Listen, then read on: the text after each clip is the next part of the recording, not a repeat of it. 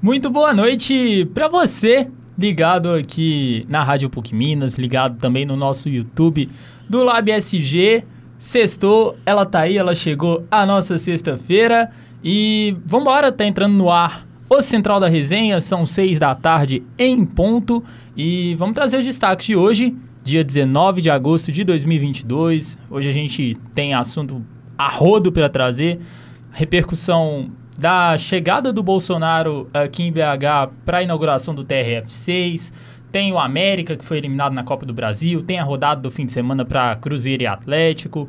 Tem dicas culturais também para você curtir o fim de semana naquele modelo. E é isso.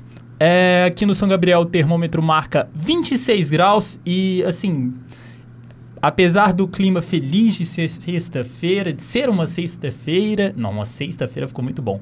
De ser uma sexta-feira, vamos abrir falando de tragédia, falando de desgraça, porque infelizmente o que aconteceu na manhã desta sexta-feira foi uma desgraça. É, uma jovem de 18 anos, ela sofreu um abuso, sofreu assédio sexual dentro de uma linha do MOV metropolitano. E Janaína Veloso, boa noite. Traz os detalhes para a gente, por favor. Boa noite, Pedro. Boa noite, ouvintes. É isso mesmo, foi uma manhã difícil para nós mulheres aqui em Belo Horizonte. Uma jovem de 18 anos que estava indo para o trabalho sofreu importunação sexual por um homem de 45 anos. Segundo o relato que circulou pelas redes sociais hoje, a jovem indo, estava indo para o trabalho enquanto o homem atrás dela fez movimentos e ejaculou na roupa dela. Pera, ele ejaculou na roupa dela? Ele ejaculou na roupa dela, isso mesmo. Ela percebeu que a roupa dela estava molhada já na estação do Move, no centro, né? Já que ela veio trabalhando de Santa Luzia. E a partir daí ela fez tudo o que tinha que ser feito, denunciou e foi amparada pelos moradores que estavam próximos. É, eu, Giana, eu vi alguns vídeos que circularam no YouTube. Na verdade, na hora que, que passou para mim, eu já tinha passado é, pro pessoal, inclusive para você. E assim, se não são os populares também ali, eu tenho certeza que esse cara ia passar, assim, passar batido, né? Com certeza. Inclusive, ela informou que percebeu que ele estava fazendo movimentos estranhos, só que como toda mulher em situação de é, Enquanto se vê acuada, né, ela achou Sim. que era um movimento involuntário do, desse homem, saiu de perto dele, ele aproximou dela e continuou fazendo o movimento até ejacular. Ela fez o que tinha que ser feito, ela denunciou, ela expôs o agressor, ela foi ajudada pela população e é essa mensagem que fica. Enquanto ocorrem esses casos absurdos, denunciem. Se você é homem, está presenciando, ajude, fique atento, não fique no celular. Se você está de bolsa e o ônibus está cheio, coloque a bolsa em frente à sua calça para que seja mais fácil de identificar uma ação dessa. Tá? E, inclusive, Belo Horizonte já registrou 77 ocorrências de assédio sexual no ônibus em menos de quatro anos. Lembrando, isso só nos ônibus, né? Só nos ônibus. Quando foi implementado em 2018 o botão do pânico, ele foi muito questionado né, se seria necessário, Porém, já foram 77 ocorrências de assédio, e isso que o botão foi acionado, né? Porque normalmente ele não é. É.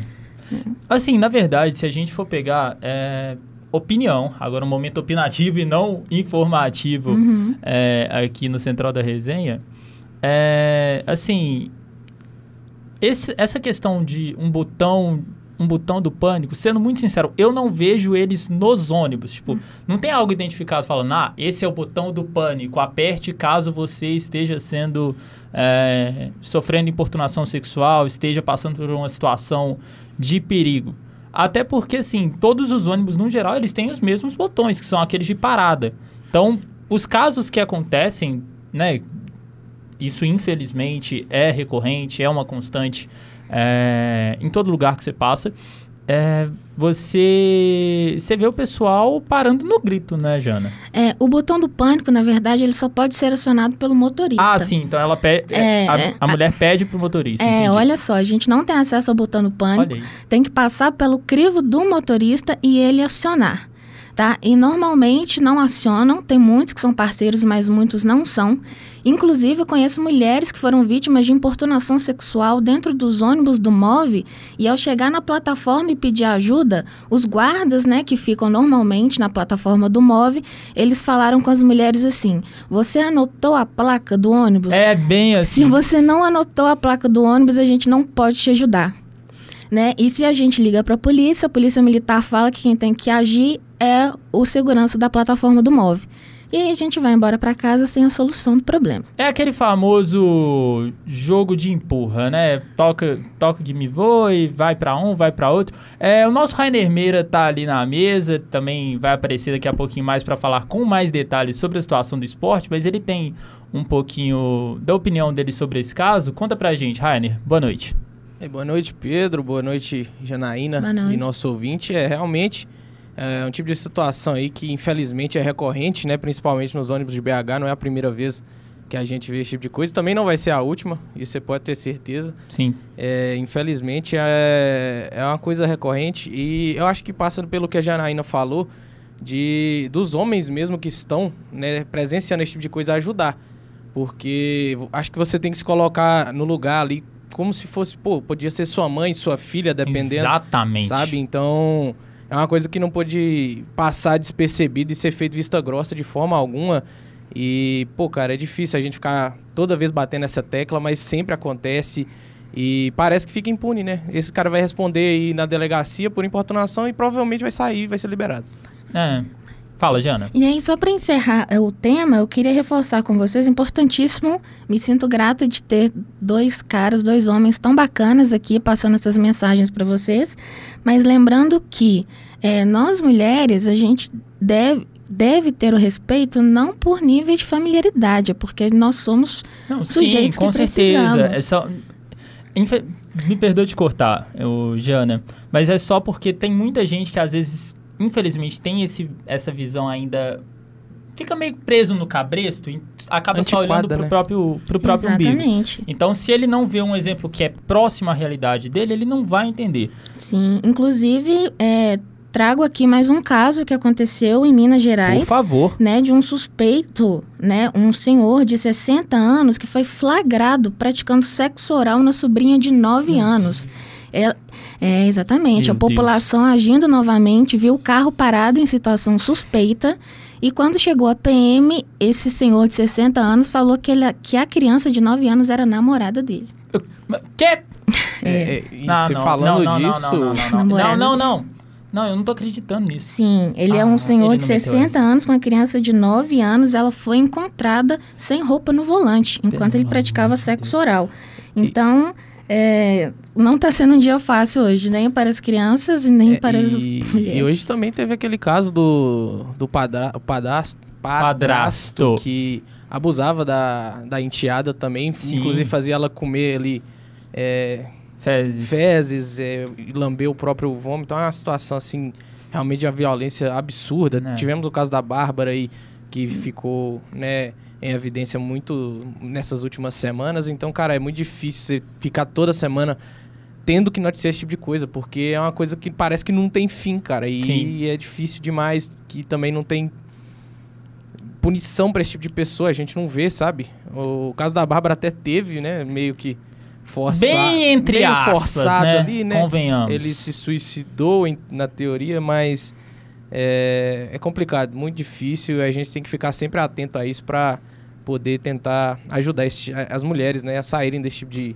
situação. Sim, e é uma situação que, que, que é recorrente não só nos ônibus, não só nas ruas, em, to, em todo lugar, sabe?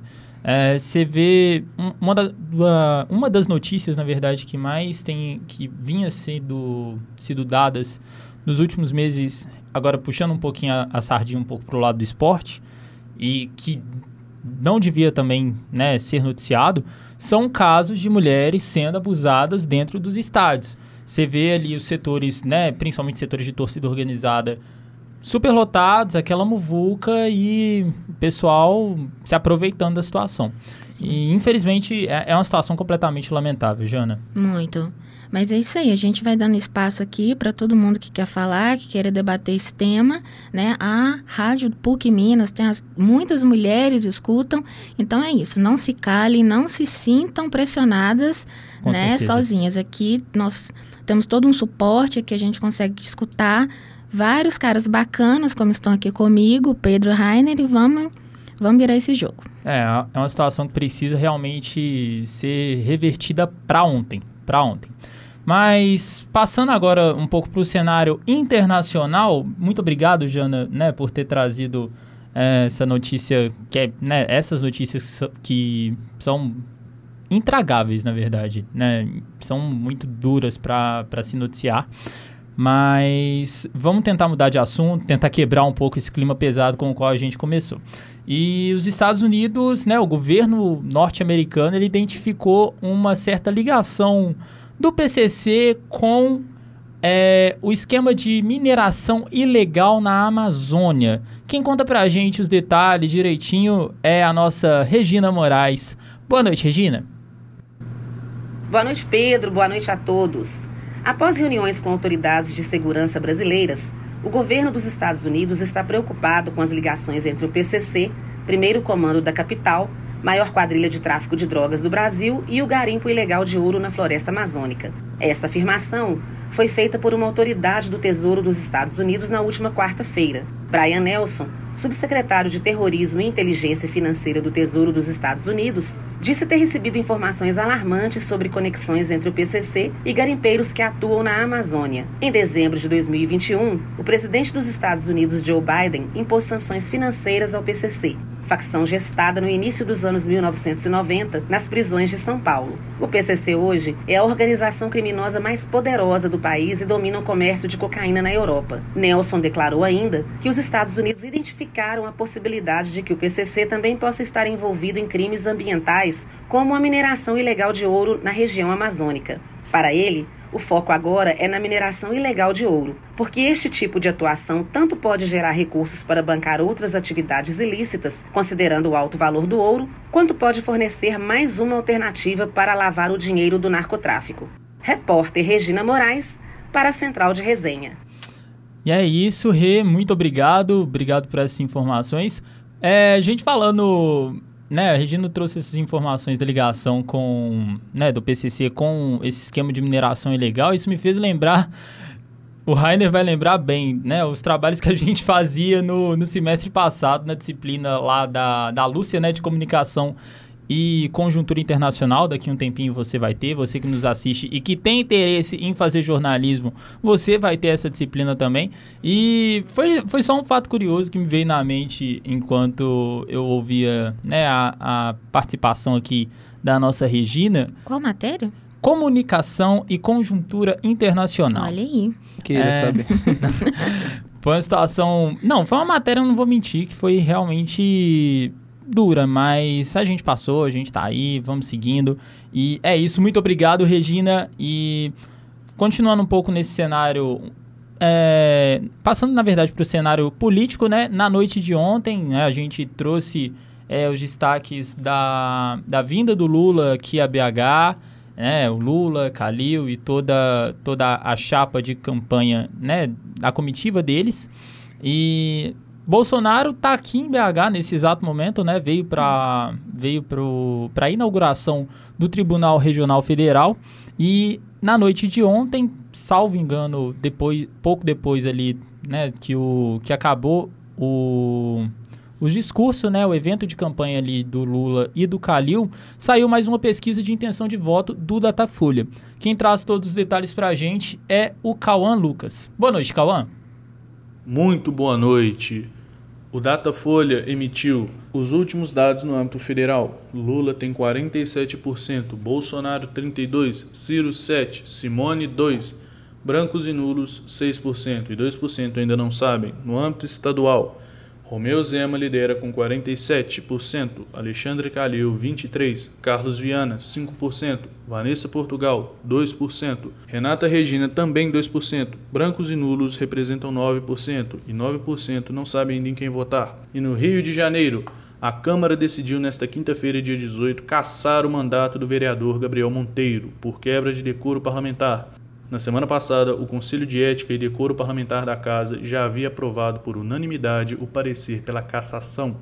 Eleito em 2020, o ex-policial militar e youtuber é investigado sob suspeita de praticar sexo com uma adolescente e de forjar vídeos para seu canal no YouTube. Em junho, foi denunciado por suspeita de assédio e importunação sexual contra uma ex-assessora de seu gabinete. E nesta sexta-feira, o presidente Jair Messias Bolsonaro participa da inauguração do TRF-6. O presidente vem para a inauguração do Tribunal Regional Federal da Sexta Região, que terá sede em Belo Horizonte e atenderá exclusivamente Minas Gerais. A cerimônia está marcada para o Palácio das Artes, na região central de Belo Horizonte. O presidente do Senado, Rodrigo Pacheco, e do STF, Luiz Fux, também estarão presentes. Os gastos do novo tribunal estão dentro do orçamento que seria destinado a Minas Gerais. 1,83 bilhões de reais sem custos extras para o contribuinte. O novo TRF é iniciativa do STJ para otimizar a tramitação de processos em segunda instância no Estado. O tribunal será composto por 18 desembargadores federais nomeados pelo presidente Jair Messias Bolsonaro. Cauã Lucas, aos estúdios PUC Minas. Isso aí, muito bom. Muito obrigado, Cauã, por trazer as informações do cenário político, né, de ontem para hoje, né, principalmente nesta sexta-feira. Ô, Rainer, fazer uma pergunta. Diga, meu caro. Você gosta de manobras, manobras de moto? Ah, assim, depende. Se for no, no X Games ali, a gente gosta, Olimpíada. A Olimpíada não tem, né? X Games Ainda, aí, né? o- Mas quem sabe aí, pode entrar, o skate já entrou, né? É, e por falar em manobras de moto, é, Jana, Rainer e você que nos ouve e nos assiste, é, BH foi declarada como a capital nacional do grau. O que, que isso significa, gente? É aquela frase, né? Pra cima de mim, só Deus e a roda da É frente. mais ou menos por aí, mas quem traz os detalhes certinho é o nosso Christian Maia. Boa noite, Christian. Ô, Boa noite, Pedro, foi. companheiros da bancada e a você, caro ouvinte da Rádio PUC Minas. É isso mesmo, Pedrão. Belo Horizonte acabou de ser considerada a capital nacional do grau, ou simplesmente do Wheeling.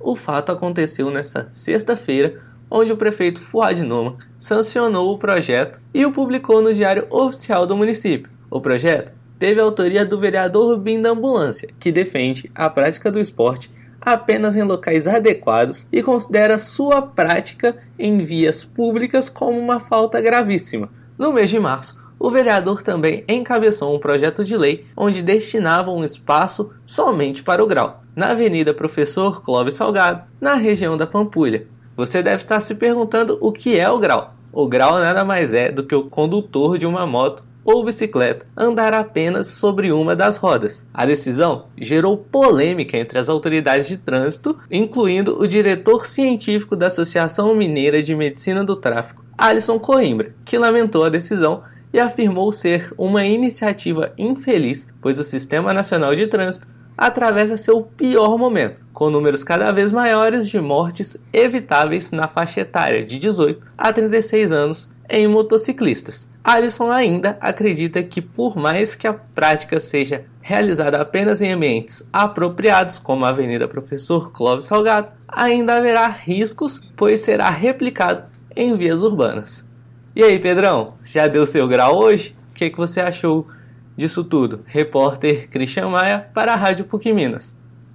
E é isso. Muito obrigado, Christian. Ou, te respondendo, respondendo a sua pergunta, não, eu não dei grau, até porque eu não tenho carteira. Não tenho carteira e morro de medo de moto. Assim, deixo pra quem sabe, pra quem gosta. E diga-se de passagem, é, falando em, em situação de grau, né? De grau, parece até que a gente vai falar de temperatura. Mas falando, falando no grau, falando no wheeling, né, nas manobras de moto, é o Gabriel Rangangan ainda ainda segue internado, ainda segue em coma, salvo engano.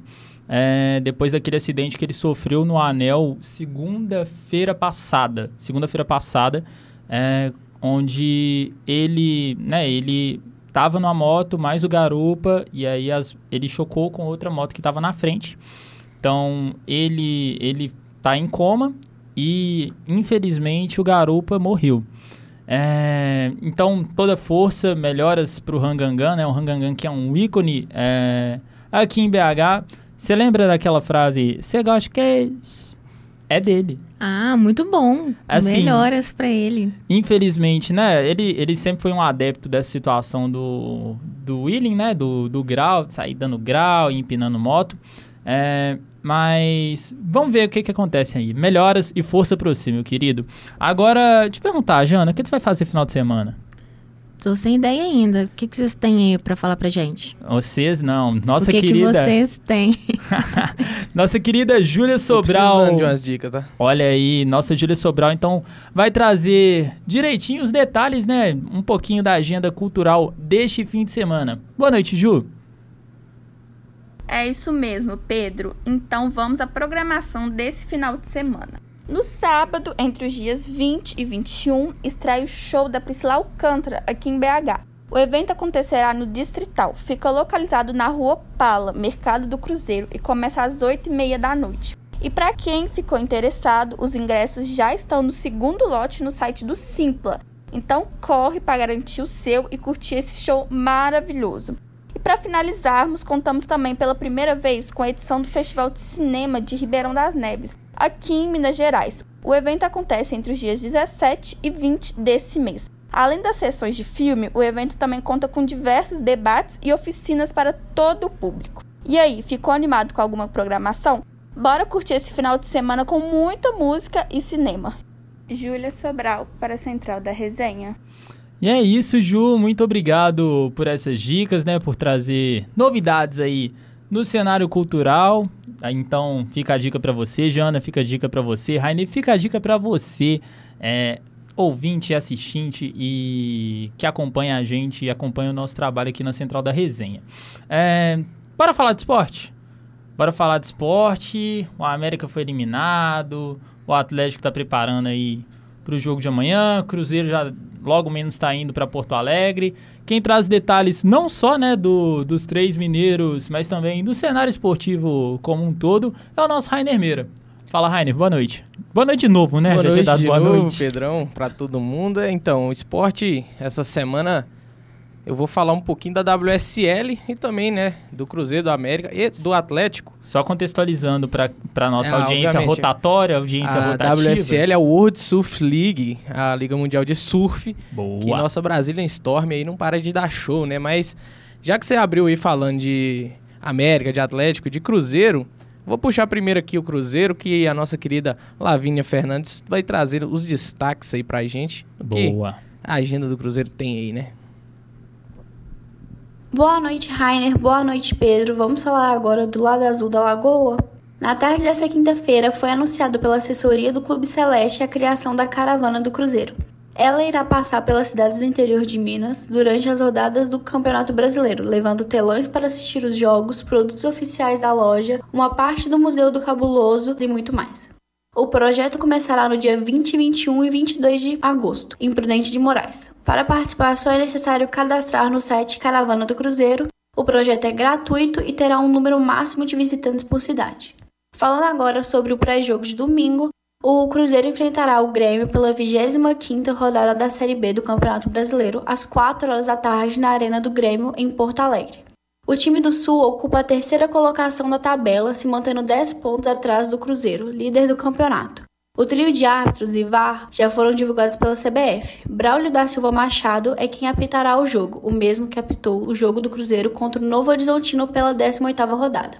O VAR será comandado pelo Rodrigo Carvalhares. Ainda não saiu a lista de relacionados, mas temos uma possível escalação do técnico Paulo Pesolano, contando com Rafael Cabral, Zé Ivaldo, Lucas Oliveira, Eduardo Brock, Giovanni ou Bruno Rodrigues, Neto Moura, Felipe Machado, Matheus Bidu, Daniel Júnior, Luvanor e Chay. Foi divulgado também nesta quinta que os ingressos estão esgotados. Está previsto um público de 44 mil torcedores na arena. A equipe celeste espera voltar para a capital mineira com um bom resultado. Caso o Cruzeiro ganhe, ele irá a 56 pontos, abrindo uma distância de 12 pontos do segundo colocado, o Bahia e 20 pontos do primeiro time fora do G4, o Tombense. Lavínia Fernandes para os estúdios PUC Minas. É isso, Lavínia, Cruzeirão cabuloso aí, indo lá para Porto Alegre para tentar aí consolidar cada vez mais sua liderança, né? E se colocar aí como o único candidato ao título, por enquanto ainda tá, tá com esse tipo de de. Eu te mutei aqui, Pedro, você falou alguma coisa? Muito bom, Rainer. Uma palma de salvas para você. Não, eu tô perguntando se você já tá cravando o Cruzeiro como já o único postulante ao título? Ah, não, ainda não. Eu falei, por enquanto é o favorito. Mas se vencer o Grêmio aí, cara, sai muito na frente. Aí vai ficar o Bahia tentando chegar. E é, é um jogo aí de concorrência direta, né? Se o Grêmio quiser ser campeão, pontos, né? é, se o Grêmio quiser ser campeão, Claro que premiado da Série B são os quatro primeiros, são quatro campeões, né? Mas para valer ali o troféu, uma premiação também que sempre tem a mais. Inclusive o, Cruzeiro tá tentando correr atrás disso, né? O campeão recebeu alguma coisa a mais que valha, né? É, para para dar aquele ânimo, né? Você já conseguiu acesso, qual que é a sua ambição no resto do campeonato? Não fica muita coisa. Mas é isso. Então vamos passar pro Galo, porque do Cruzeiro a gente já viu, tem um jogo aí bem importante na sequência, mas o Galo também não deixa de ter, não é isso, João Lima? Boa noite, Pedro. Boa noite, Rainer. Bora falar de galão? O Atlético negocia com o lateral direito Rodinei, que atualmente joga pelo Flamengo. O contrato do lateral com o time carioca se encerra no final do ano, e caso o Atlético feche a negociação, ele viria sem custos para a equipe mineira. O Galo enfrenta o Goiás amanhã às 16h30 no Mineirão. A equipe comandada por Cuca atualmente ocupa a sétima posição da tabela, com 35 pontos, a um ponto do Inter de Porto Alegre, que ocupa a sexta posição, e a três pontos do Fluminense, quarto colocado. Em caso de vitória, o Atlético vai a 38 pontos e pode encostar de vez no G4. O treinador Cuca deve repetir a mesma escalação do jogo contra o Curitiba no último domingo. O Mineirão informou que, por conta do evento que o estádio receberá, a entrada para a partida de manhã será exclusiva pela Esplanada Norte e pelo Portão Leste. João Lima, para os estúdios PUC. É isso aí, João. O Galão, né, tem vida difícil no Brasileirão, né? Vai Só tem um brasileiro, né? É, só tem um brasileiro. E lutar para essa esse título aí tá bem complicado. O Palmeiras já tá com mais de 80%, se eu não me engano, de chance de ser campeão segundo, né, aqueles é, pesquisas, é, estatísticas, na verdade. Então, mas é isso, não pode desistir, né? Jamais o Galo tem que ir para cima, pelo menos para conquistar a vaga no G4, né? Que tem a vaga direta para Libertadores. É, e vamos esperar aí, ver o que acontece amanhã. Não é um jogo fácil, jogar com o Goiás, mesmo que seja um time que está lá embaixo. É, é um time que dá trabalho, o Galo tem que jogar é, um futebol mais vistoso do que tem apresentado ultimamente, né? É, pelo menos parece que o Cuca tá dando jeito na defesa, que vinha sendo um problema pro Atlético. Ele sempre faz isso, né? A torcida do Atlético sempre fala, ele começa acertando a defesa, depois o time começa a jogar. Tanto é que naquela primeira pass... na segunda passagem dele, né, ano passado, que deu muito certo, ele começou perdendo 6, 7 jogos, se eu não me engano. E depois o time embalou. Até mesmo em 2013, se, 2000, né, aquele processo 2011 a 2013, quando o Atlético ganhou a Libertadores, é, 2011 você já via um começo da consolidação da, do sistema defensivo, né? O Atlético, você via ali as torres gêmeas lá com o Léo Silva e Hever, o Pierre, depois o Donizete. E aí vai sendo assim, né? Esse é o estilo que o, que o Cuca gosta de trabalhar, né? Exato, ele preza muito por ter um sistema defensivo aí confiável antes de começar a realmente trabalhar ali formas diferentes de atacar, por exemplo, né? Então, vamos ver o que, que o Cuca apronta aí, se consegue botar o Galo como postulante aí a classificação na Libertadores. Para o título eu acho bem distante já, quase impossível. E, então vamos esperar aí para ver o que acontece nas próximas semanas aí com o Atlético, né? E faltando só o América agora para a gente falar, o Mecão que não deu sorte, cara. Não sei se é essa palavra, mas. Cortaram o pé do coelho, foi isso. É complicado. O São Paulo veio para BH abriu 2 a 0 aqui dentro do Independência pela Copa do Brasil, né? A quartas de final aí, né, da competição nacional. O Coelhão precisava já reverter um placar de 1 a 0. É, começou perdendo por 2, então sair atrás 3 a 0 no primeiro tempo para voltar no segundo e conseguir três gols é muito difícil. E o América não desistiu, cara. No início ali do, do segundo tempo, ou foi no final do primeiro, se eu não me engano, teve um pênalti pro América. E o Elton Paulista acabou convertendo. E nisso o América foi para cima, o 2 a 1 precisava de mais dois gols, até que o Miranda foi expulso, o zagueiro do São Paulo. E aí o América montou em cima, conseguiu seu segundo gol e continuou apertando até o final, mas brilhou a estrela do Jandrei aí, que fechou o gol pro São Paulo e conseguiu segurar a classificação do time paulista. Agora as semifinais da Copa do Brasil são dois paulistas e dois cariocas, né? É... Torneio Rio-São Paulo, basicamente. É, torneio Rio-São Paulo. Ano passado o Atlético tinha levado, saiu um pouco dessa normalidade que temos de títulos aqui no Brasil, né? De Rio-São Paulo. É... E agora ficamos aí com Flamengo e São Paulo, Fluminense e Corinthians. Isso. É, que vão. É, sortearam hoje, inclusive, os mandos de campo, não vou lembrar de cabeça aqui. Flamengo é, e Corinthians decidem em casa. Decidem em casa, é isso. Então, Flamengo e Corinthians decidindo dentro de casa, as duas maiores torcidas do Brasil, então vão decidir dentro de casa. Vamos esperar aí para ver quem se sagra o campeão dessa edição da Copa do Brasil. São Paulo em busca do seu primeiro título, né? São Paulo que tem um azar danado com a Copa do Brasil.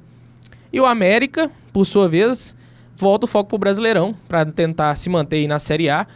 Tá com uma é, missão até um pouco fácil, vamos dizer assim. É, vai enfrentar agora o Atlético Paranaense na Arena da Baixada às seis e meia. Jogo bem difícil, jogar lá dentro do... Domingo, né? Domingo, é. É bem difícil jogar lá na Arena da Baixada. O América tem 30 pontos, é o oitavo colocado no momento. Então tá ali a 15 pontos daquela meta de 45 para livrar de vez do rebaixamento, né? Ainda faltam 16 rodadas. Então o América é só empatar até o final que tá garantido. Então a cada vitória o América tira três rodadas de, de, de necessidade aí, vamos dizer assim. Então é uma, uma, missão não tão difícil. Se o América continuar jogando da forma que tá jogando, tem jogado bem. Inclusive, foi atrás de um resultado muito improvável ontem quase conseguiu, né? É, tá mais próximo do Z4 do que do G4, né? Tá a 7 pontos do Z4 e a 8 do G4. É, mas quem sabe, se o América embala aí, pode brigar com o Galo até por essa Libertadores. Até lembrando também porque tem todo aquele fator, né? De, de você ter 7, 8, até 9 times classificando para Libertadores, porque depende de campeão de Copa do Brasil, de Sul-Americana, mas isso a gente só vai saber é, no final da temporada mesmo, ali para lá para outubro, novembro. Ô, Jana, você tem, tem algo a dizer sobre, sobre esses destaques do futebol?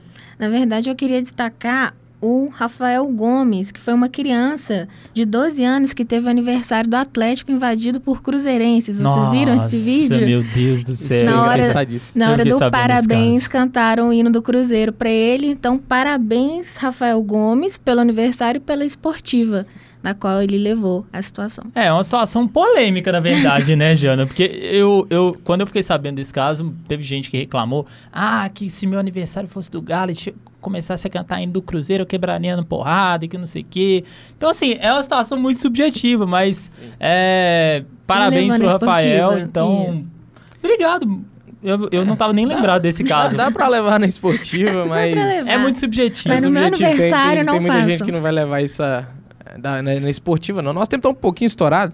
Então vou passar aqui para o surf, que é bom a gente destacar, porque tem Brasil no, no mar, né? Sim. E o Brazilian Storm aí no, no masculino, que costuma ser nossos grandes campeões, não foi bem não nessa última etapa aí da temporada. Penúltima, na verdade, é que a última já é a etapa final ali, que é eliminatória. É, os brasileiros acabaram quase todos sendo eliminados, pelo menos os, o, os contendentes ao título, tá certo isso? Concorrentes. Os contenders, vou falar ah, assim, contenders. os contenders ao título. Ítalo Ferreira, nosso líder do ranking mundial, inclusive vai como líder, vai disputar lá a final com quem subir na chave. Caiu pro australiano Nathan Edge, logo na eliminatória, né, na primeira fase. E despediu da competição bem cedo. Até mas... então, se não me engano, que ele pega o canoa, né? Reeditando a final das Olimpíadas. É, porque na final depende, né? De quem for subindo. Não, sim, não, eu tô falando agora já o primeiro duelo da, da final. Deve ser o Ítalo contra o Canoa. Ah, sim, é o Ítalo contra o Canoa, se tudo terminar da forma que está. Acredito que. Não já, gosto é, acho que o, o, o, martelo já tá batido já. É Ítalo e Canoa na primeira rodada. Olha aí. E. É porque na, as finais de, de, dessa etapa acabaram que foram todo mundo que não precisava ir. Os que estão disputando lá em cima já caíram todos. O Felipe caiu, o Jake Robson caiu, o Ethan Ewing, Ítalo e Cano é o único que manteve, mas caiu também pro Miguel Pulpo. E o Cruzeiro, hein? caiu também. É, o Miguel caiu, tá Pulpo, voltando. Miguel Pulpo tava no duelo direto ali com o Cano, acabaram caindo juntos na, nas quartas de final. E o Pulpo, cara, se for campeão da etapa, vai ficar aí por 100 pontos de passar o Cano e ir pra Nossa. grande final. Mas ele ainda tem que ser campeão, tá na semi. Kelly Slater tá na semifinal, grande lenda aí do surf. É, vai ser uma final bem atípica, com quatro concorrentes aí que não estão disputando muita coisa. E então tem uma semifinal brasileira, inclusive, do Miguel Pupo com o Caio. Como é que ele chama? Caio Hiller. Caio assim. Hiller, se não me engano. É, e vamos ver quem eles pegam na final. Talvez o Kelly tá mostrando muito bom, muito bem aí seu surf durante essa etapa. E é isso, cara. A final masculina daqui um mês mais ou menos. Felipe Toledo vai esperar aí, também caiu cedo na competição. Vai esperar aí o bracket, né? Vai ser Ítalo Ferreira contra Canoa e Garache. Reedição da final aí, né, das Olimpíadas. Agora sim, juizado japonês para ajudar o Canoa. Amém. E vamos ver, se o Ítalo passar do Canoa, ele vai pegar o Ethan Ewing, o australiano. Se passar do Ethan, pega o Jake Robinson, também australiano. E aí, quem passar disso, dessa subida inteira, pega o Felipe Toledo, líder isoladíssimo do ranking e favorito ao título, porque o Felipe, pô, o Filipinho ele manda muito, cara. Vamos passar pro feminino, que aí sim nosso destaque brasileiro tem ido bem demais. Tatiana Weston Webb, que mulher. Não tenho mais Apenas. nada a dizer de Tati. Cassie, Carissa Morrow é a líder do ranking absurdamente na frente, mais de 7 mil pontos, quase uma etapa inteira na frente das outras. Mas a Tati tá na semifinal, conseguiu a classificação agora e tá com 50 mil pontos aí, atrás da Carissa com 57. Atrás dela vem a Johanne Defey, Stephanie Gilmore com 46 mil pontos. E resta a, a, briga pela quinta vaga, né? De Lake Peterson e Brissa Hennessy, que vão brigar aí por, por essa quinta vaga e ver quem ajuda, é, quem pega aí em Hip Cruise a Stephanie Gilmore para ir subir no bracket. Então, Tati só precisa vencer duas, duas baterias para ser campeão. A primeira campeã brasileira aí do surf, quem sabe não aparece aí pra gente como destaque. Tatiana Weston já vem atrás desse título há muito, muito tempo. Esse ano tá bem. As chances são boas, mas a Carissa Moore é um absurdo, cara. É difícil ganhar dela.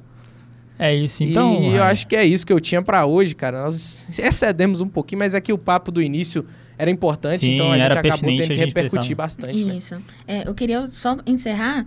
É, informando que hoje é o jogo de despedida da Sim, Sheila. Sim, eu ia trazer isso. Muito bem ah, lembrado, muito Jana. Bom lembrar. Muito bem lembrado, Jana. É, a, a Sheila de vôlei. Sim, a Sheila do vôlei, lenda da seleção brasileira de vôlei. Maior jogadora de vôlei da história do Brasil. Fatos. Bicampeã olímpica, campeã em 2008 em Pequim, campeã em 2012 em Londres, carregou aquela seleção de 2012. Assim, tudo bem que a seleção de 2012 era muito aguerrida e o time em si, o conjunto da obra era muito bom. Mas, assim, não tem como. Aquela camisa 13 vai fazer falta é, na seleção feminina. E é isso, jogo na Arena do Minas, Arena JK, a partir das 8 da noite. Os ingressos foram esgotar, esgotaram com uma hora de venda. Eu Ai. até pensei em isso, só que é, assim que abriu, já. Quando eu fui pegar pra olhar, já tava esgotado. Enfim. Esgotou resta... mais rápido que o amarelo do, do Mineirão, né? O amarelo do Mineirão em jogo do Cruzeiro e o laranja em jogo do Atlético. É, e, assim, é, para mim, resta assistir pela TV e eu também convido vocês é, que nos acompanham a assistir. O jogo vai passar no Sport TV e é isso, sim. Vai, é um jogo que vai marcar a despedida da Sheila, vai ter a aposentadoria da Sheila, melhor isso, dizendo. Isso. E vai contar também com muitos nomes é, do, do vôlei mundial, Fofão, Fabi, é, não, Fabi, Sassá. né? Sassá, Valeuska, Serginho Escadinha. Então, assim, grandes nomes do vôlei nacional lá na Arena do Minas. Então, é isso. É, obrigado, bem, muito bem lembrado, Jana. Obrigado por, pela informação. E vamos encerrando por aqui, infelizmente. É, vamos fechar, sextou. E muito obrigado a você que nos acompanhou aqui, você que nos ouviu, que nos assistiu né? Segunda-feira tem mais e é isso. Trabalhos técnicos com Rainer Meira e Pedro dos Santos, locução e apresentação comigo, Pedro dos Santos, produção de Janaína Veloso, Letícia Souza, Pedro dos Santos, Rafael Souza, Verônica Lorena e Regina Moraes, coordenação de Getúlio Nuremberg. Para a Rádio PUC Minas, a central da resenha, um ótimo fim de semana para você e até segunda.